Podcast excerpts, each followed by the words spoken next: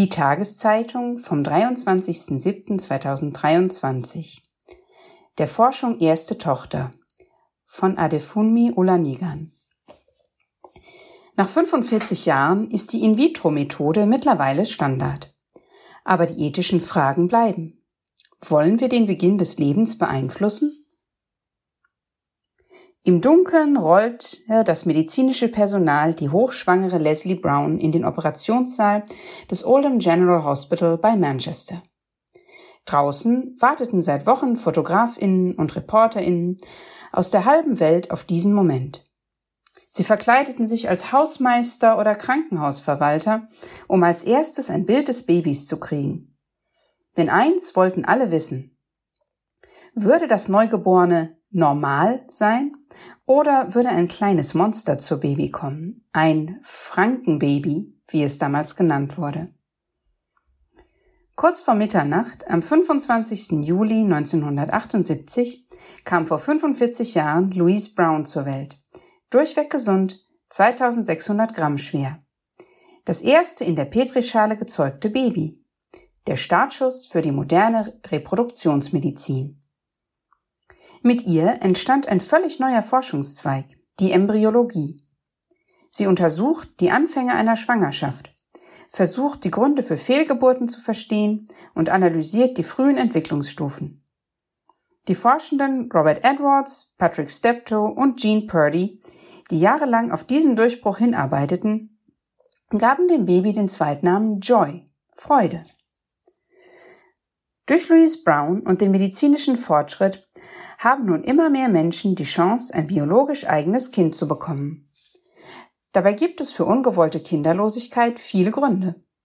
Verschlossene Eileiter oder dysfunktionale Spermien können zu Unfruchtbarkeit führen.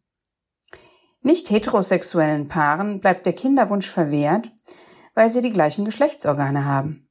Und andere wollen ganz ohne Partnerschaft eigene Kinder. Ringen zwischen Fortschritt und Moral. Die aktuelle Forschung findet immer mehr Wege, Kinderwünsche trotzdem zu erfüllen. Aber mit der Möglichkeit, eine Eizelle und ein Spermium außerhalb des Körpers zu verschmelzen und so den Beginn des Lebens zu beeinflussen, begann eine Debatte, die noch heute geführt wird. Haben Menschen ein Grundrecht darauf, eigene Kinder zu haben? Inwieweit darf die Biologie das Leben beeinflussen? Und ab wann ist ein Mensch ein Mensch? Deshalb könnte man sagen, die Geschichte von Louise Browns Entstehung ist ein Ringen zwischen Fortschritt und Moral. Immer wenn Technologie und Medizin voranschreiten, müssen gesellschaftliche und rechtliche Bedingungen dafür geschaffen werden. Die Fragen, die damals gestellt wurden, gelten heute noch. Wer kontrolliert eigentlich wen?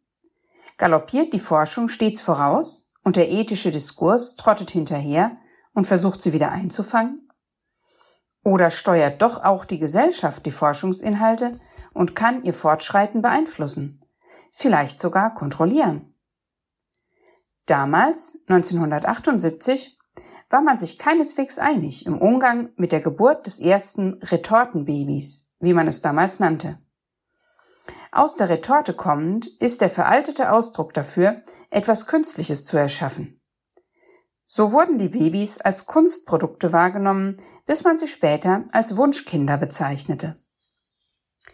Die In-vitro-Fertilisation, IVF, gab vielen Menschen damals Hoffnung. Innerhalb kürzester Zeit meldeten sich bei den Forschenden hunderte Paare, die seit Jahren erfolglos versuchten, ein Kind zu bekommen. Auf der anderen Seite standen die SkeptikerInnen, darunter auch ÄrztInnen. Sie hielten die Forschung an der künstlichen Befruchtung für unethisch. Sie fragten, wer künstliche Befruchtung wirklich brauche und ob Missbrauch nicht vorprogrammiert sei. Die Aufgabe des naturwissenschaftlich-technischen Zeitalters scheint zu sein, unvollkommen vorgefundene Natur durch eine perfekte, fehlerfreie Welt zu ersetzen, beschrieb damals das feministische Magazin Courage die Entwicklung. Sie fürchten, dass der Mensch, wo er dem Herrgott nachhilfen will, in Wahrheit selber Herrgott spielen will, stand kurz nach Louise Browns Geburt in der Zeit. Aus der Perspektive der Skeptiker würden die Forschungsklempner sich dazu bereit machen, die fundamentalsten Lebensvorgänge des Menschen zu kontrollieren und zu manipulieren. Den Vorwürfen entgegnete Patrick Steptoe damals, ich bin lediglich daran interessiert, all jenen Frauen zu helfen, die einzig deswegen keine Kinder bekommen können, weil ihre Eileiter eine vergleichsweise unbedeutende Funktion nicht erfüllen können. Die Primitivlinie als ethische Grenze. Die Forscher waren dem Diskurs vorausgeeilt.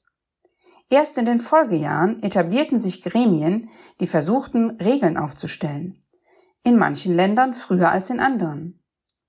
Die britische Regierung setzte 1982 die Warnock-Kommission ein, benannt nach ihrer Vorsitzenden Lady Warnock. Wegen der öffentlichen Besorgnis über IVF und ihre möglichen Folgen sollte die Kommission Handlungsempfehlungen entwickeln. Die meisten Menschen wussten nichts von der jahrelangen Arbeit zu diesem Kind. So schlug das Kind ein wie eine Bombe erinnerte sich die Vorsitzende in einem Interview 2018 mit dem Science Museum in London. Vor allem die Frage, wie mit überzähligen Embryonen umgegangen wird, spielte eine Rolle bei der Regulierung. Ob nun in der Praxis oder in der Forschung. Embryonen im Labor zu erschaffen und dann die Hälfte wegzuwerfen, entsetzte die Menschen. Sie sahen es als Wegwerfen eines Babys. So Lady Warnock. Als Kompromiss entstand damals die 14-Tage-Regel. Erst danach entwickelt sich die Primitivlinie, eine Vorläuferstruktur des Rückenmarks und damit des Nervensystems. Bis zu diesem Zeitpunkt dürfen daher Embryonen in Ländern, die die Forschung zulassen, in der Petrischale wachsen. Zu diesen Ländern gehören unter anderem Großbritannien, Japan oder die USA. Kreisliga statt Champions League. In Deutschland ist diese Forschung nach dem Embryonenschutzgesetz von 1990 verboten. Es reguliert sowohl die embryonale Forschung als auch die Transplantation von Embryonen und die künstliche Befruchtung. Während sich Forscherinnen in Deutschland lange selbst um die ethischen Fragen kümmern mussten, sind die Regeln heute strenger als in vielen anderen Ländern. Viele Forschende sehen darin ein Hindernis, denn für neue Ergebnisse sind sie auf Arbeiten aus dem Ausland angewiesen. Deutschland hätte auch in der Fortpflanzungsmedizin weiter auf Champions League Niveau spielen können. So sind wir lediglich Kreisklasse, sagt Gynäkologe Jan Steffen Krüssel, der das Kinderwunschzentrum an der Uniklinik Düsseldorf leitet. Die Akademie der Wissenschaften Leopoldina formulierte 2019 und 2021 Forderungen, das Gesetz anzupassen. Ende März dieses Jahres setzte das Bundesgesundheitsministerium eine Arbeitsgruppe ein, die sich mit reproduktiver Selbstbestimmung befasst. Unter anderem soll ausgelotet werden, inwiefern die Eizellspende oder eine altruistische, also nicht bezahlte Leihmutterschaft ermöglicht werden könnten. Auch um Reproduktionstourismus zu verhindern. Dass Ethik und Fortschritt Tauziehen spielen, zeigt auch die moderne Debatte. Darf Gentechnik in der Fortpflanzung genutzt werden, um Menschen schon als Embryonen vor Krankheiten zu schützen? Über die Frage haben Forschende dieses Jahr auf dem dritten internationalen Gipfel zur humanen Genomeditierung beraten. Besonders relevant wurde die Frage, nachdem der chinesische Forscher He Jiankui 2018 erstmals genetisch veränderte Kinder schuf. Im Abschlussbericht der Konferenz sind sich die Forschenden einig. Der Fall He Jiankui darf sich nicht wiederholen. Aktuell sollen keine als Embryo genetisch veränderten Babys auf die Welt kommen. Zu unsicher ist die Technologie noch, die das Erdmaterial beeinflusst. Lediglich die Grundlagenforschung zu der Methode dürfe weitergehen. Auch die Weltgesundheitsorganisation spricht sich gegen eine Anwendung am Menschen aus. Juristisch ist das Ganze aber eine Sache der Staaten. Blicken wir in 30 Jahren auf diese Debatte zurück und lachen? So dachten Forschende schließlich auch vor Louise Browns Geburt über künstliche Befruchtung.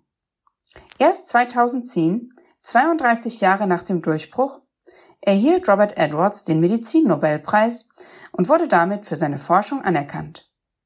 Zu dem Zeitpunkt waren seine KollegInnen lange tot. Dennoch, die Auszeichnung hat das ganze Feld beflügelt, erinnert sich Jan Steffen Krüssel. Und damit aus der Schmuddelecke gehoben. Heute ist diese Form der Reproduktionsmedizin nicht nur in der Wissenschaft, sondern auch in weiten Teilen der Gesellschaft anerkannt. Über die Jahre habe eine Enttabuisierung stattgefunden, sagt der Gynäkologe Krüssel. Niemand hat früher im Freundeskreis über das Thema gesprochen. Teilweise haben sich im Wartebereich Paare getroffen, die sich gut kannten. Ihre Gesichter wurden leichenbleich, als sie sich sahen. Bis heute kamen weltweit über acht Millionen Menschen durch künstliche Befruchtung zur Welt. Allein in Deutschland zählte das offizielle Register 363.940 Geburten für die Zeitspanne von 1997 bis 2020.